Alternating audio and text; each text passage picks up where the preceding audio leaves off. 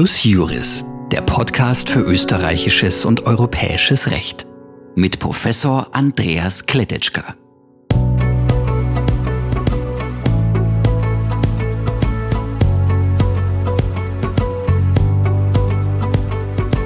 Ja, schönen guten Tag, meine Damen und Herren. Ich begrüße Sie zur zwölften Folge von Plus Juris. Und unser heutiges Thema ist wieder einmal Covid-19. Ähm, der Anlass ist klar. Wir haben seit gestern Montag äh, neue Regeln äh, in der Verordnung. Die sogenannte Lockerungsverordnung ist verschärft worden. Äh, dazu kommen wir aber dann später. Zunächst möchte ich meinen heutigen Gast begrüßen. Das ist Dr. Martin Sprenger. Grüß Gott, Herr Doktor. Ja, hallo. Freut mich. Äh, Dr. Martin Sprenger braucht man in der Zeit eigentlich gar nicht mehr vorstellen. Er ist in sehr vielen Medien, in sehr vielen Talks zu Gast. Äh, er ist Public Health Experte und war Mitglied der Taskforce im Gesundheitsministerium ähm, und äh, hat sehr spannende, sehr spannende Ansichten zur, zu den Maßnahmen von Covid-19. Unser heutiges Thema soll sein, wir transzendieren jetzt ein bisschen die Welt der Juristen und fragen, was ist äh, aus der Sicht eines Public Health Experten äh, sinnvoll hier zu tun, was ist weniger sinnvoll, wie sollte das ausschauen. Aber zunächst einmal die Frage an Sie, Herr Dr. Sprenger, was ist eigentlich Public Health? Also ja, das ist, glaube ich, ganz wichtig, dass man das irgendwie klärt, ja, also mit, aus welcher Perspektive man das Geschehen anschaut, beurteilt. Äh, also Public Health oder im Deutschen Gesundheitswissenschaften, Mehrzahl, ist eine Verschränkung von verschiedenen Disziplinen, also sowohl der Medizinwissenschaften, aber auch der Pflegewissenschaften, der Sozialwissenschaften, auch der Gesundheitsökonomie und Ernährungswissenschaften, Sportwissenschaften. Also äh, verschiedene Wissenschaften werden verschränkt in der Betrachtung, auch in der Methodik. Es ist eine Multidisziplin, die eher systemisch und auf einer Bevölkerungsebene Gesundheit, Krankenversorgung, in dem Fall eben die Pandemie betrachtet. Ich bin ja absoluter Laie, aber ich habe ein bisschen den Eindruck gewonnen, dass ähm, dieses Schubladendenken gerade bei dieser Pandemie ähm, ein bisschen problematisch ist. Der Virologe sieht es ganz anders als der Epidemiologe und, und der Public Health Experte hat wieder eine völlig andere Perspektive. Und kann man sagen, dass Public Health sozusagen versucht, möglichst viele Perspektiven da hineinzubringen? Naja, es, es, wir haben ja auch gesehen, dass sogar Virologen äh, unterschiedlicher Meinung sein können, äh, wie natürlich auch Mediziner unterschiedlicher Meinung sein können. Das ist uns Juristen durchaus bekannt. Da gibt es ja den Spruch, äh, zwei Juristen, drei Meinungen. Also das, das kennen wir. Genau. Wobei, wobei das, das, ich glaube, das Spannende ist ja immer in der Wissenschaft, ist das äh, auch sozusagen gelebte Praxis, wenn man so will. Und wir können sehr gut damit umgehen. Wir finden das sogar sehr wichtig, dass wir im Diskurs sind und im Diskurs sozusagen diese Meinungsvielfalt da ist, weil nur dadurch man sich ja dieser sogenannten außerwissenschaftlichen Wahrheit ja, äh, nähert, auch empirisch. Äh, das braucht es einfach. Ja. Und, aber für, für, für die Medien, viele Journalisten und für, auch für die Bevölkerung war, ist das zum Teil sehr überfordernd ja, und auch sehr verwirrend. Und da wäre es schon Aufgabe gewesen, dass man da dafür sorgt, dass die Krisenkommunikation diese, diese Meinungsvielfalt gut einfängt und auch gut kommuniziert. Ja? Und das ist uns leider nicht gut gelungen. Ja.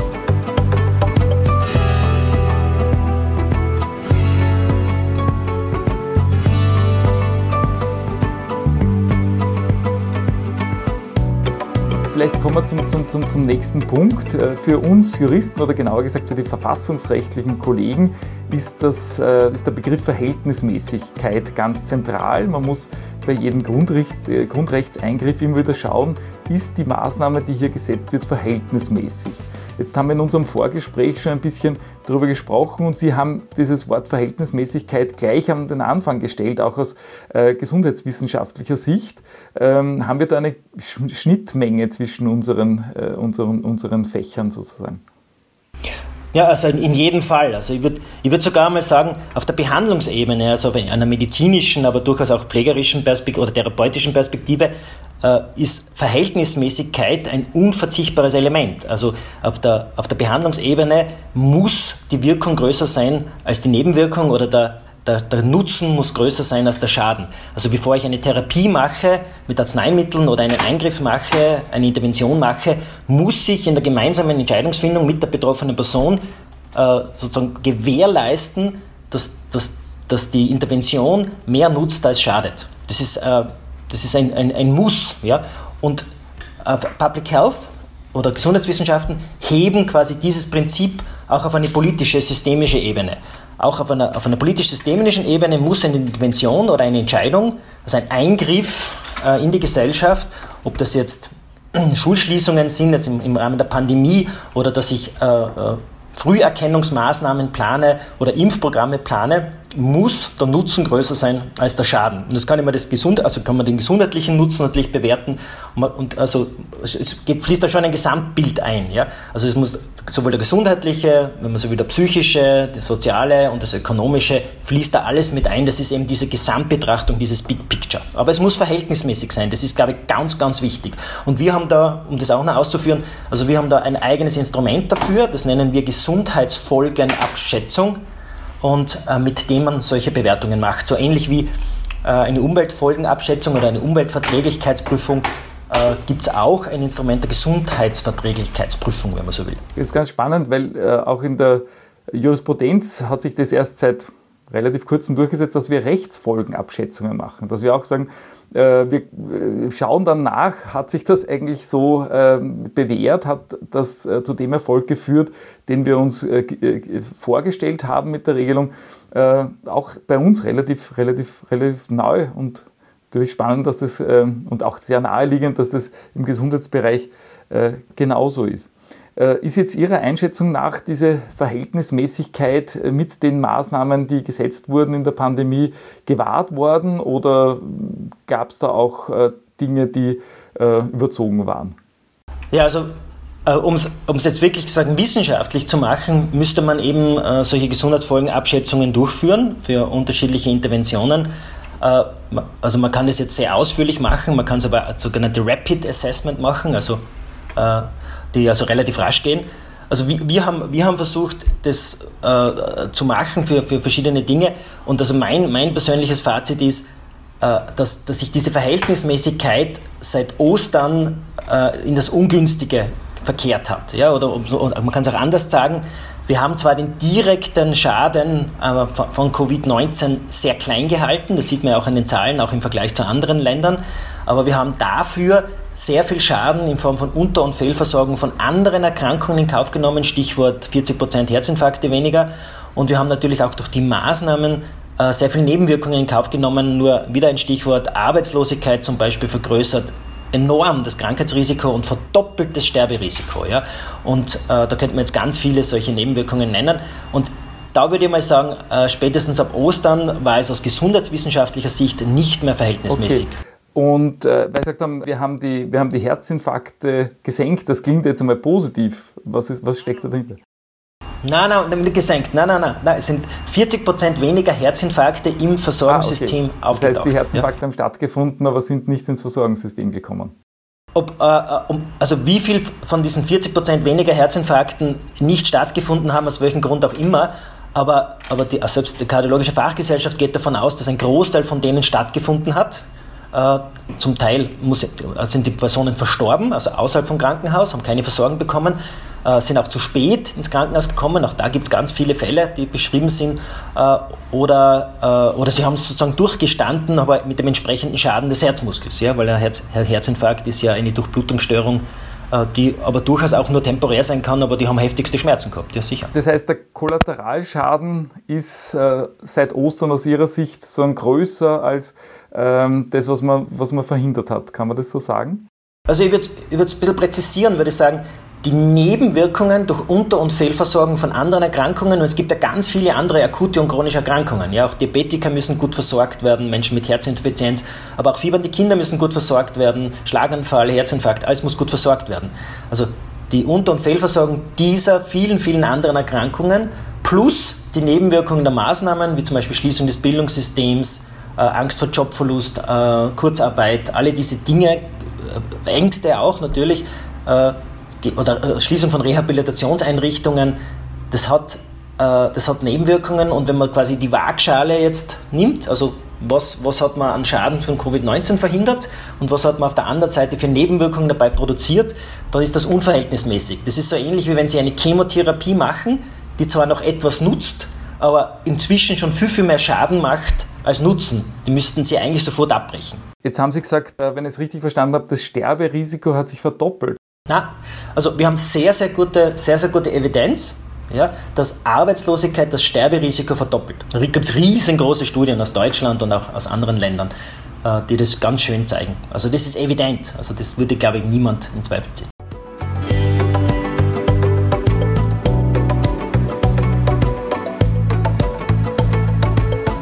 In meinem Bekanntenkreis habe ich auch ein paar äh, ähm, Notärzte und die haben, aber das ist natürlich nur anekdotisch, gesagt, dass äh, sehr viele äh, Suizide stattgefunden haben. Derzeit gibt es dazu irgendwelche Zahlen? Naja, da sind, wir, da sind wir jetzt beim nächsten Dilemma. Das wäre ja auch spannend, das einmal sich juridisch anzuschauen. Wir, wir erheben ja ganz viel Daten ja, aus, aus, äh, aus der Betrachtung des Geschehens. Also im Gesundheitsbereich, weil das die österreichische Gesundheitskasse macht, das die Gesundheitsfonds, die Länder, also die ganzen Spitalsdaten werden ausgewertet, die Gesundheit Österreich GmbH wertet ganz viele Daten aus, auch das Gesundheitsministerium und Innenministerium. Da gibt es ganz viele Berichte und Auswertungen. Aber kein einziger oder kaum einer von diesen Berichten äh, äh, erreicht das Licht der Öffentlichkeit. Und es wäre natürlich spannend zu wissen, äh, wie sich die Suizidversuche und die erfolgreichen Suizide im Vergleich zu den vergangenen Jahren äh, entwickelt haben. Aber es wäre auch spannend, zu vielen, vielen anderen Parametern einmal die Zahlen öffentlich zu bekommen. Hätten wir ein Informationsfreiheitsgesetz, hätten wir diese Zahlen, so wie die in, den skandinavischen Ländern, äh, haben wir aber nicht. Und ich halte es für unglaublich bedenklich, weil ja diese, diese Message Control oder diese Intransparenz ja zu etwas führt, nämlich zur eigentlich Förderung von irgendwelchen anderen äh, Theorien und, und, und Gedanken, die vielleicht dann vollkommen unpassend sind. Den begegnet man am besten mit Transparenz. Und äh, ein ehrliches Spiel ist immer das richtige Spiel. Ja. Sehr, sehr spannend. Ähm, in, der, in, der, in den Medien geistern ja immer irgendwelche Zahlen herum von äh, Übersterblichkeit, alles Mögliche. Äh, kann man, hat man jetzt schon äh, Zahlen, um das beurteilen zu können oder, oder braucht man da noch länger, um da ein, ein Bild zu gewinnen? Ja, also das also Stichwort Übersterblichkeit da gibt es sogar sehr, sehr gute Zahlen, die meldet Österreich auch wöchentlich an, an, an, an ein, ein, so eine Plattform, die heißt Euromomo, das ist ein Projekt, ein europäisches, und da melden wir wöchentlich die Zahlen. Und da ist die AGES, äh, da läuft das alles zusammen und wir haben den Professor Allerberger jetzt bei uns gehabt am Primärversorgungskongress und dort hat er ganz klar gesagt, in Österreich beobachten wir bis dato keine Übersterblichkeit. Das heißt, wir haben trotz äh, Corona, trotz Covid-19 keine Übersterblichkeit derzeit in Österreich. Ja, aber das ist jetzt wenig überraschend. Ja, es sind bis jetzt noch keine 800 Personen an Covid-19 verstorben und die Definition ist ja sehr großzügig. Äh, jeder wird als Covid-19-Todesfall gezählt, wenn er in den 28 Tagen vor seinem Tod positiv getestet wurde auf SARS-CoV-2. Also egal, ob er einen Verkehrsunfall gehabt hat oder, oder anders gestorben ist, die letzten 28 Tage vor dem Sterbeereignis äh, einen positiver Test und bist in der Statistik und auf dem Dashboard.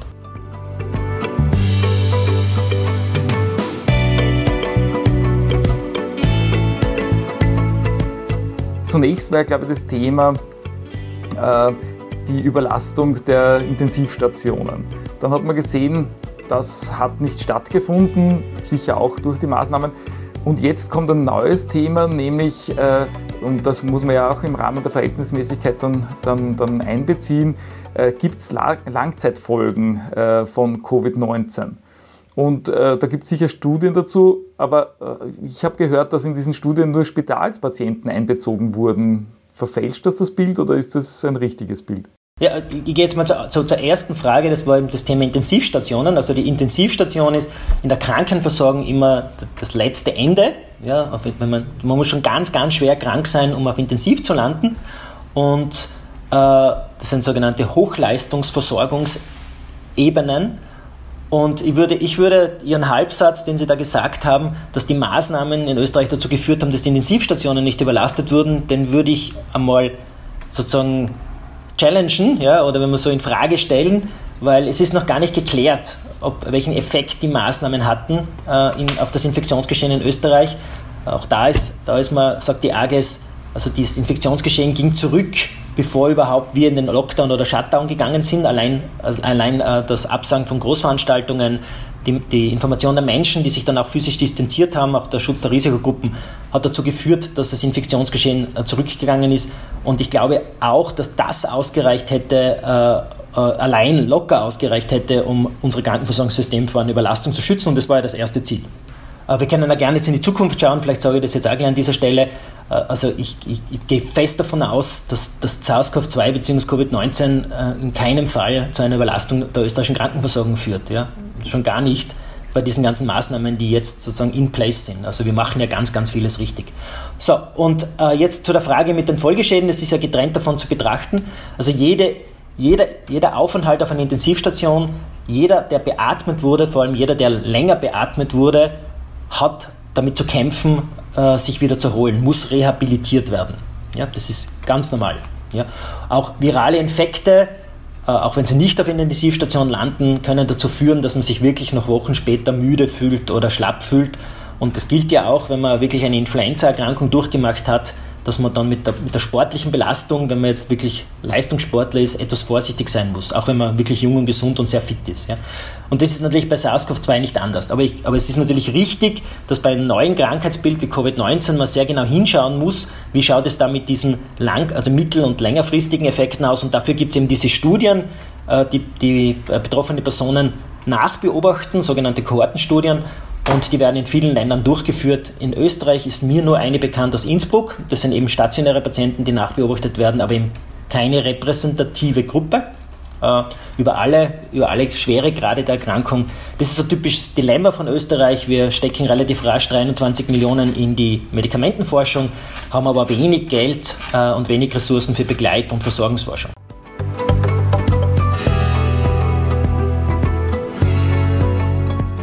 Ich habe äh, ja die Diskussion Talk im Hangar mit Ihnen gesehen und da haben Sie vorgeschlagen, äh, man möge sich doch den Pflegeheimen vor allem zuwenden und, glaube ich, 100.000 Euro jedem Pflegeheim geben, damit die bestimmte Maßnahmen äh, setzen können. Darf ich Ihnen kurz vorlesen, was in der Verordnung zu den Pflegeheimen drin steht? Weil wir haben ja ganz dezidierte Regelungen zum Sport, für Veranstaltungen, für die Gastronomie und für die Pflegeheime und Krankenanstalten steht äh, Folgendes drinnen beim Betreten von Pflegeheimen, Krankenanstalten und Kuranstalten sowie beim Betreten von Orten, an denen Gesundheits- und Pflegedienstleistungen erbracht werden, hat der Betreiber bzw. Dienstleistungserbringer durch geeignete Schutzmaßnahmen das Infektionsrisiko zu minimieren. Das ist alles. Was sagen Sie dazu? Ja, also das ist jetzt, das ist jetzt klassisch, ja, also die Verordnung delegiert eigentlich die Verantwortung und es geht ja bis, also ich bin jetzt kein Jurist, aber ich würde mal sagen, das geht ja bis in eine mögliche privatrechtliche Klage auf, auf sagen, die operative Ebene, also auf die Ebene des Pflegeheimbetreibers, der Pflegekraft. Auch im Bildungsbereich ist es durchaus der Fall, dass dann die Direktorin äh, sozusagen haftbar wird. Ja? Und äh, wenn, wenn, sie, wenn sie sich an die Verordnung, wenn die Verordnung nicht eingehalten wurde. Und das Virus kennt die Verordnung nicht äh, und das Virus kann in das Alten- und Pflegeheim kommen, das können Sie noch so gut schützen versuchen. So, das ist mal das Erste. Also wir werden es nie perfekt verhindern können.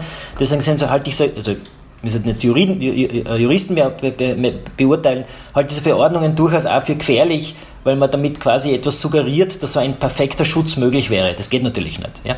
Okay, aber, aber welche Maßnahmen, weil Sie ja gesagt haben, man soll da Geld aufwenden, welche Maßnahmen wären jetzt sinnvoll? Das muss man natürlich nochmal präzisieren. Also in so einem Talk hast du nie die, die Chance, dass du das wirklich genauer ausführst.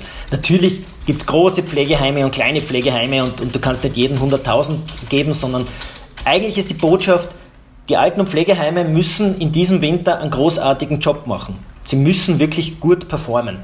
Dazu brauchen sie aber auch großartige oder großzügige Unterstützung.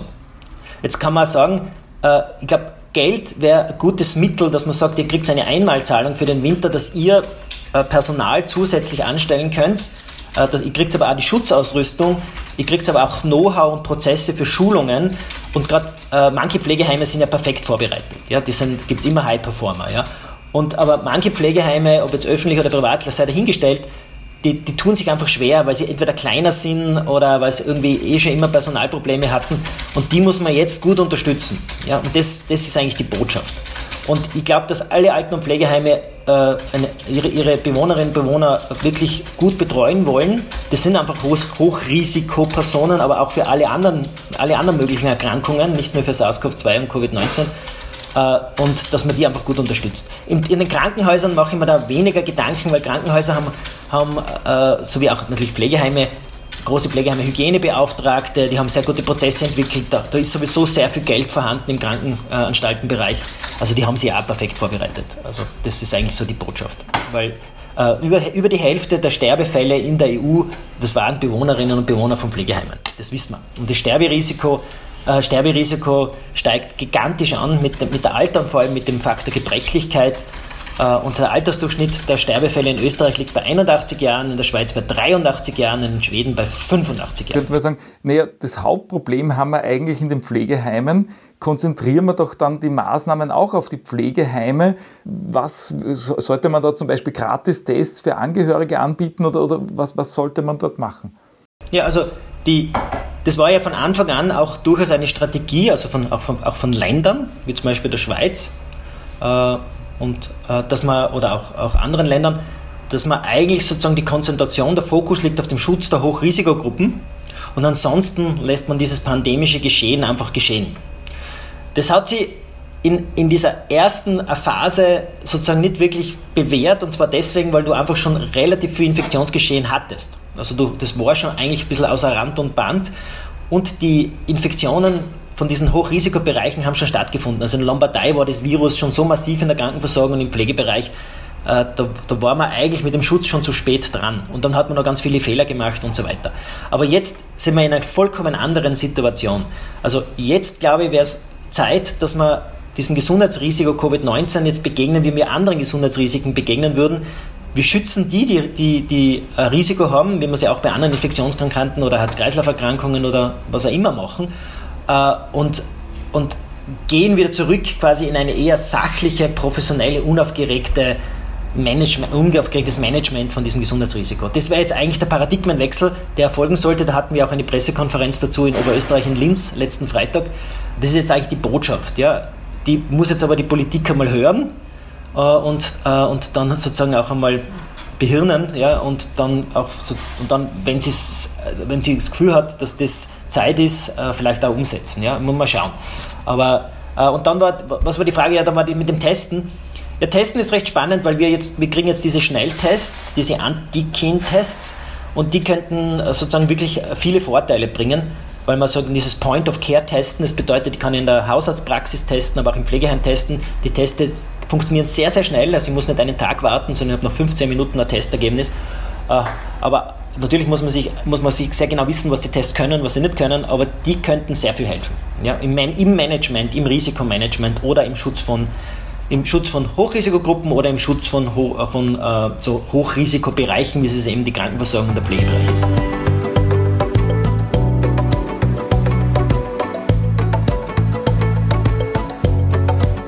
Jetzt höre ich, dass zum Beispiel äh, äh, Pflegepersonal bei äh, krebskranken Kindern zum Beispiel gar keine solchen Tests machen. Also ich weiß nicht, ob es stimmt oder nicht stimmt. Ähm, kommt mir ganz merkwürdig vor. Oder dass Personen, die eben ins Pflegeheim gehen, nicht getestet sind und dann dort äh, äh das Virus reinbringen ähm, irgendwie hat man den Eindruck, dass dort, wo es wirklich notwendig ist, sehr wenig Maßnahmen gesetzt werden und wir dann aber so, so ja, flächendeckend dann sehr verwirrende Maßnahmen auch haben, Jetzt meine Frage, wenn Sie jetzt sagen, Sie könnten es entscheiden, Sie wären jetzt der Gesundheitsdiktator quasi in Österreich, Sie können jetzt entscheiden, was soll eigentlich für die Gesamtbevölkerung gelten. Also nicht im Pflegebereich, da kann, muss man das sicher differenzierter machen, aber was äh, sollen wir jetzt alle Masken tragen? Sollen wir ähm, keine Veranstaltungen mehr haben? Was wäre aus Ihrer Sicht das Richtige? Na gut, in, äh, aus, einer, aus einer Public Health Perspektive, und das ist jetzt wieder, wie ich diese Frage beantworte, da gibt es einen sogenannten Public Health Action Cycle und der beginnt einmal mit einer ordentlichen Analyse. Das heißt, ich, ich schaue mal, welches Datenset brauchen wir überhaupt, um dieses Geschehen abzubilden und zu monetarisieren. Also ich brauche, muss man so genau überlegen, welche Daten stehen uns eh schon zur Verfügung. Das sind im Kranken Krankenhausdaten, Versorgungsdaten, äh, von denen ich schon gesagt habe, die, die, dass die in der Blackbox liegen, also die kriegen wir ja nicht zu Gesicht. Und äh, und vielleicht muss ich auch Daten erheben, also zum Beispiel diese PCR-Tests, dass die nicht äh, mit einem gewissen Basic-Dataset erhoben werden, ist eigentlich ein Riesennachteil, weil ich ja gar nicht weiß, wer wird da eigentlich getestet, wer ist da eigentlich positiv und so weiter. Ja? So, und also das ist einmal, dass ich mal das Datenset habe und das kann man ja auch anpassen und auch eine, brauche eine Teststrategie. Und dann brauche ich natürlich Ziele. Also ich muss einmal wirklich Ziele definieren. Auch diese Ziele kann man reevaluieren und wieder neu formulieren. Am Anfang war das Ziel, die Verforderung zu verhindern. Ich würde einmal sagen, das neue Ziel sollte eigentlich lauten, dass man im kommenden Winter den direkten und indirekten Schaden auf die, auf die Gesundheit, auf das Soziale, auf die Psyche und auf die Wirtschaft minimiert. Das wäre also mal die große, das große Ziel und dann hat man so strategische Ziele, smarte Zielformulierungen, das wäre jetzt unser Zugang und dann zu jedem diesem Ziel gibt es dann Strategien. Ja, Strategien. Man macht eine richtige Strategieentwicklung und der Strategieentwicklung könnte sein äh, im Bereich der Krankenversorgung, im Bereich der Pflege, äh, aber durchaus auch im Bereich der Verhaltensprävention, also Verhaltensprävention, das heißt Hände waschen, Abstand halten, Masken tragen, oder der Verhältnisprävention, das würde bedeuten Veranstaltungen absagen, nicht zulassen, beschränken, keine Ahnung, so wie es ja eh zum Teil passiert. So, und aus dem Ganzen heraus resultiert dann quasi eine Gesamtstrategie, die, und jetzt kommt's, verständlich, sachlich, ehrlich, offen der Bevölkerung kommuniziert wird. Und dafür gibt es Kommunikationsexperten, dafür gibt es Kriterien für gute, gute Gesundheitsinformation.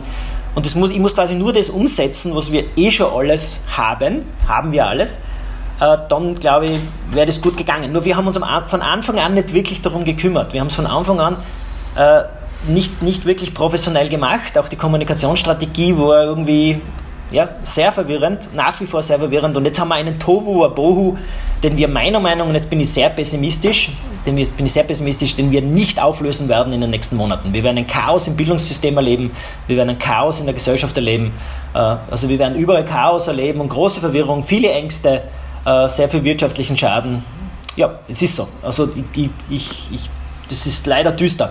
Äh, fürs Infektionsgeschehen selber habe ich eine sehr optimistische Prognose. Das heißt aber, wenn Maßnahmen gesetzt werden und die ergeben sich aus der Analyse, die sollten auch einfach und klar sein. Ich habe mir jetzt äh, eben für diese Folge äh, die, Verordnung jetzt wieder genauer angeschaut und zum Beispiel die Frage, ob ich jetzt eine Hochzeit durchführen kann oder nicht, ist gar nicht leicht zu klären. Und da gibt es auch, äh, oder wie mache ich das, wenn, wenn ich das mit Catering mache, wie mache ich das, wenn ich im Freien mache, mit zugewiesenen Sitzplätzen, was ist dazwischen? Das ist alles extrem kompliziert aus meiner Sicht und äh, ich habe den Eindruck, dass auch sehr viel Schäden durch dieses verwirrende Regelungswerk auch entstehen. Also wenn ich jetzt schon einmal Stunden brauche, um mich da halbwegs einzulesen, äh, denke ich mir, ist das einfach für den, für den Bürger, der, der was anderes auch noch zu tun hat, als die Verordnung zu lesen, kaum mehr machbar, oder? Genau. Und jetzt müsste man wahrscheinlich mal mit einem Verhaltenspsychologen reden oder so. Was bewirkt eigentlich so unklare Verordnungen, äh, so ständige Widersprüche? Wie wirkt sich das auf Verhalten aus? Und ich sage mal, irgendwann schalten die Leute dann ab. Ja? Und das, das, also, das, also das sind eben diese, diese, diese, diese unerwünschten, unerwünschten paradoxen Effekte, die man dann plötzlich hat. Ja? Also man will zwar was Gutes, ja, aber, aber man, man, man schafft damit eigentlich Verwirrung und damit schafft man eigentlich viel Nebenwirkungen. Aber jetzt zu diesen Hochzeiten. Ja?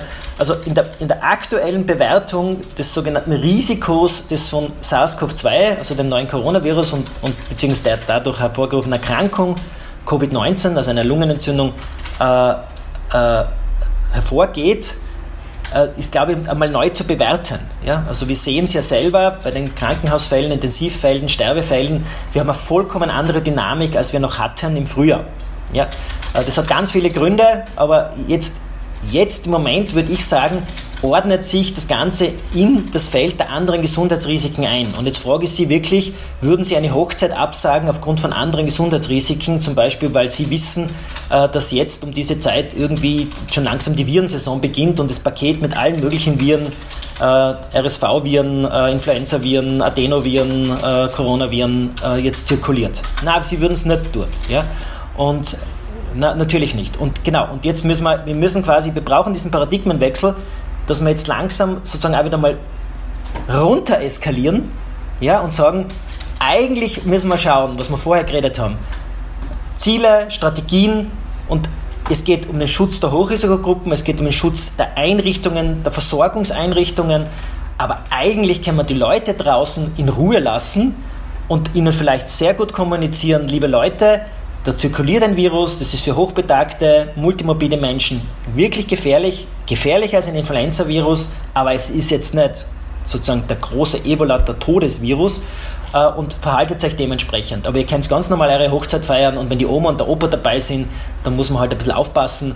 äh, individuell Abstand halten und bitte sagt allen, wenn jemand krank ist, die Hochzeit kann man leider nicht besuchen. Ja? Also irgendwie so ganz normal, äh, wo man sagt, wo jeder sagt, okay, in Zeiten wie diesen verstehe ich das und man soll es ja sonst auch nicht machen. Ja? Das Problem ist nur, dass die Verordnung das wahrscheinlich nicht oder nicht zulässt, weil ich darf da die Hochzeit machen und ich darf, wenn ich äh, äh zugewiesene Plätze habe, ähm, sogar bis zu äh, 1500 Personen in geschlossenen Räumen haben, aber ich darf keine, Gastronom äh, keine Gastgewerbe äh, betreten, wenn es mehr als zehn Personen sind.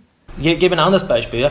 Ja. Äh, ich, ich einige Kulturschaffende in meinem Freundeskreis und die, also die haben jetzt ein Bühnenstück, ja, das etwas Interaktion hat.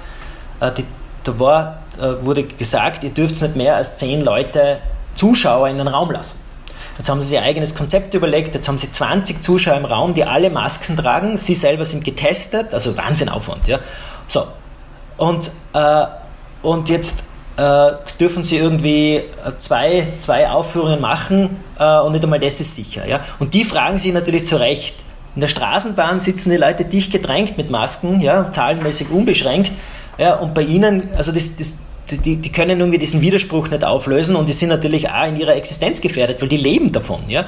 Also die sagen, wenn, wenn das jetzt so weitergeht, dann sind sie wieder arbeitslos. Ja? Und das betrifft jetzt ganz, ganz viele Bevölkerungsgruppen, die, man, die jetzt, äh, ich glaube, das ist der Regierung gar nicht bewusst, wie viele Leute da jetzt sich wirklich in ihrer Existenz bedroht fühlen. Ja? Und ich kenne auch wirklich wenig gute Erhebungen, die einmal geschaut haben, äh, wie, wie, wie gewaltig das inzwischen ist. Ich möchte gar nicht wissen, wie viele Betriebe da am seidenen Faden hängen. Ja? Und sobald diese Stundungen äh, aufhören, die einfach kollabieren. Ja? Und also das ist schon, das ist schon sehr, also und, und das aufgrund und das und, ja ganz ein Satz noch, und das jetzt die Verhältnismäßigkeit haben wir ja gehabt schon am Anfang des Wort und das aufgrund von einem Gesundheitsrisiko, das wir inzwischen gut managen können. Achtung, ernst nehmen, aber wir können es gut managen. Wir brauchen eigentlich nicht mehr diese massiven Interventionen in die Gesellschaft, in die Privatsphäre. Na, jetzt haben Sie den Bogen wunderbar wieder zurückgespannt und das ist äh, genau das, wie ich es empfunden hätte, obwohl ich der Laie bin. Ähm, vielen, vielen herzlichen Dank. Wir hatten heute Dr. Martin Sprenger bei uns zu Gast, äh, Public Health Experte und äh, erste Adresse in Sachen von äh, Covid-19 im Zusammenhang mit Public Health. Vielen herzlichen Dank fürs Gespräch. Ja, danke auch. Äh, wir haben das Gespräch auf äh, sagen, fernmündlich äh, gehabt, dadurch ist wahrscheinlich die Qualität nicht so gut, aber inhaltlich muss ich sagen, hat mir das sehr viel gebracht. Ähm, ich habe jetzt gerade bei mir beschlossen, dass ich die, den rechtlichen Teil jetzt in eine eigene Folge, in die Folge 13 geben werde. Ähm, vielleicht passt die Zahl sogar für das Thema. Ähm, und freue mich dann schon, wenn Sie bei der Folge 13 von, von Plus Juris auch wieder zuhören.